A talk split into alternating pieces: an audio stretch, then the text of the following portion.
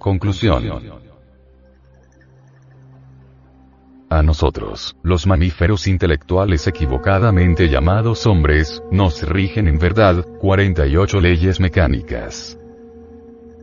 En este audio cuaderno, de ellas solo hemos estudiado seis leyes. En otro audio cuaderno, más adelante, tendremos la oportunidad de estudiar otras.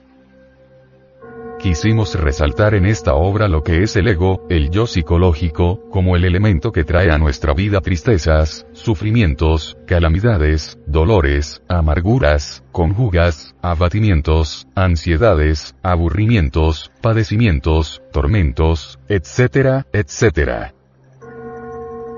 ¿Qué es el ego? Pues... Una suma de yoes. ¿Y esos yoes, qué son? Elementos indeseables, subjetivos. No todos los yoes son malos.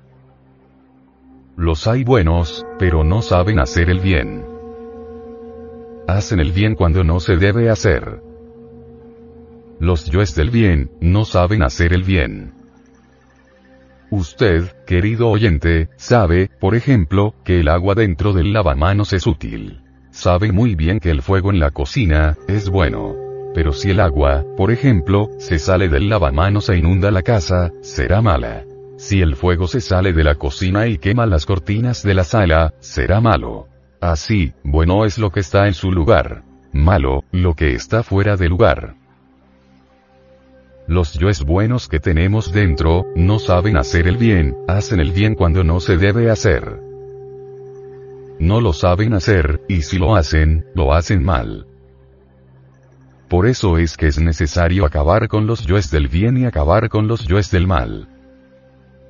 Urge empuñar la espada de la justicia cósmica, pasar más allá del bien y del mal. Eliminar la creación equivocada que todos llevamos dentro, hacer una creación nueva.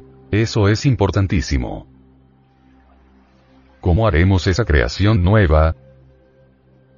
Pues sencillamente, transmutando la energía creadora. En vez de andar en lascivias, en fornicaciones, aprovechar esa energía que puso a nuestro cuerpo en la existencia, esa energía maravillosa que nos hizo crecer. Utilizarla sabiamente, para crear los cuerpos existenciales superiores del ser. Si no hiciéramos el trabajo, si no acabáramos con esa creación equivocada que tenemos dentro, la de los yoes, pues eso es lo único que continuará más allá de la muerte.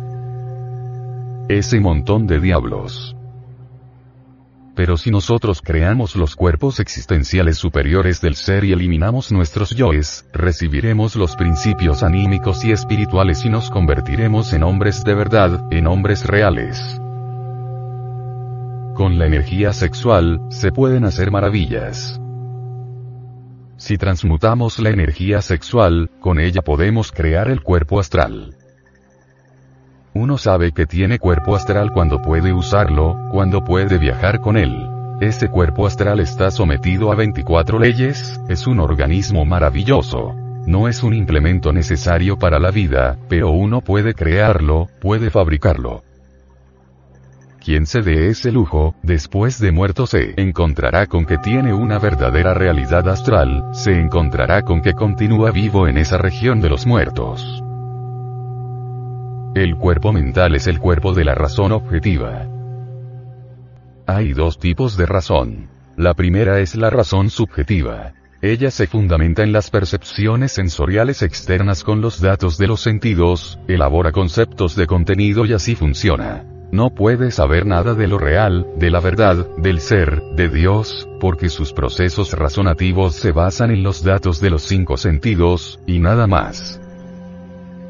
Por eso don Emmanuel Kant, el gran filósofo de Königsberg, en la crítica de la razón pura demostró que la razón subjetiva, la razón esta, común y corriente, que poseemos todos, nunca puede saber nada de la verdad, de lo real.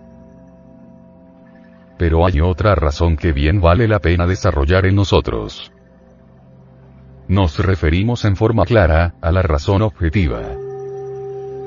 La razón objetiva se expresa cuando se tiene un cuerpo mental, individual, y ese cuerpo mental hay que fabricarlo y se fabrica con la energía sexual, mediante la transmutación de la energía creadora.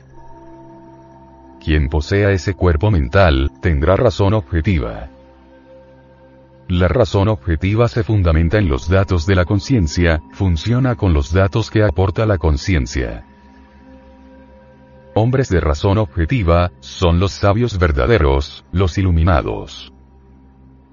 Uno sabe que posee un cuerpo mental, individual, cuando es capaz de recibir la sabiduría divina directamente, cuando es capaz de pensar sin necesidad de los informes de los cinco sentidos. Y hablando de la voluntad, ¿qué diremos? Las gentes comunes y corrientes no tienen una voluntad definida. Como quiera que tenemos dentro una creación equivocada, defectos personificados por tales y cuales yoes, obviamente cada uno de esos yoes, cada uno de esos demonios pensantes que llevamos en nuestro interior, posee su voluntad propia. Así pues, tenemos muchas voluntades, no una sola voluntad. Necesitamos crear el cuerpo de la voluntad consciente, para poder dirigir nuestros actos. Quien se dé el lujo de crear el cuerpo de la voluntad consciente, podrá originar nuevas circunstancias, no será víctima de las circunstancias. Nosotros necesitamos crear ese cuerpo, el cuerpo causal, como se le llama también. Quien se dé el lujo de crearlo, obviamente se convierte en un maestro de sabiduría. Un hombre con los cuerpos físico, astral, mental y causal, es un hombre ya desarrollado. El humanoide nace incompleto. Necesita desarrollarse, completarse, mediante trabajos conscientes y padecimientos voluntarios. Necesita transmutar la energía creadora, para crear los cuerpos astral, mental y causal, y recibir los principios anímicos y espirituales, así se convierte en hombre necesita eliminar la creación equivocada que lleva dentro, constituida por el yo psicológico pluralizado, multitud de demonios, personificando errores, y que todo ser humano lleva en su interior. Así pues, hay que desarrollar al hombre dentro de nosotros mismos. Hay que crear al hombre, necesitamos de la disponibilidad al hombre, crearlo es indispensable. Así nos liberamos de las 48 leyes mecánicas. Y viene nuestra salvación final.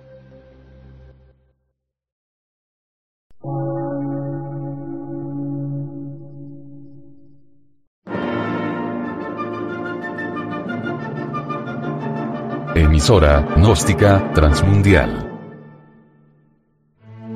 Por una nueva civilización y una nueva cultura, sobre la faz de la Tierra.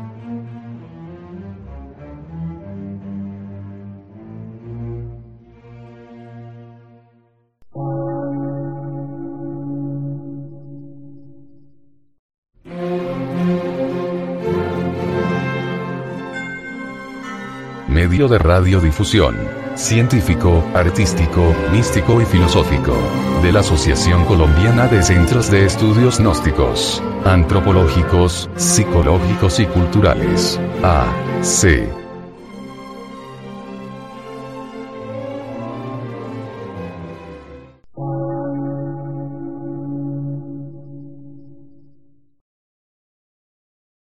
Lectura en movimiento. Difusión sin fronteras.